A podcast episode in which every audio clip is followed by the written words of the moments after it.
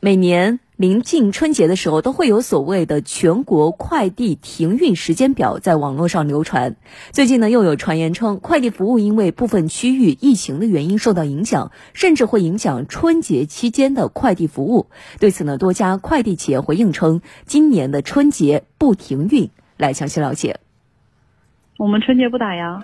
圆通快递的官网显示，二零二一年春节期间，圆通将时效保障服务范围扩大到全国二百零九个城市，全国省会城市全覆盖。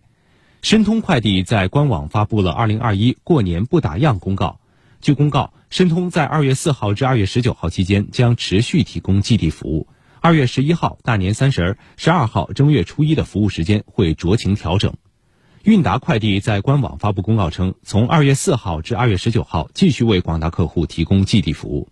顺丰在春节不停运，但不是全部网点上班，到时会安排部分网点进行值班。春节的话，如果说以属于一线、二线城市的话，是可以正常收寄的。如果说三线城市的话，时效方面会有弱一点，因为春节方面人力资源会比较比较少。中通、百世、德邦等多家公司在春节期间均不停运。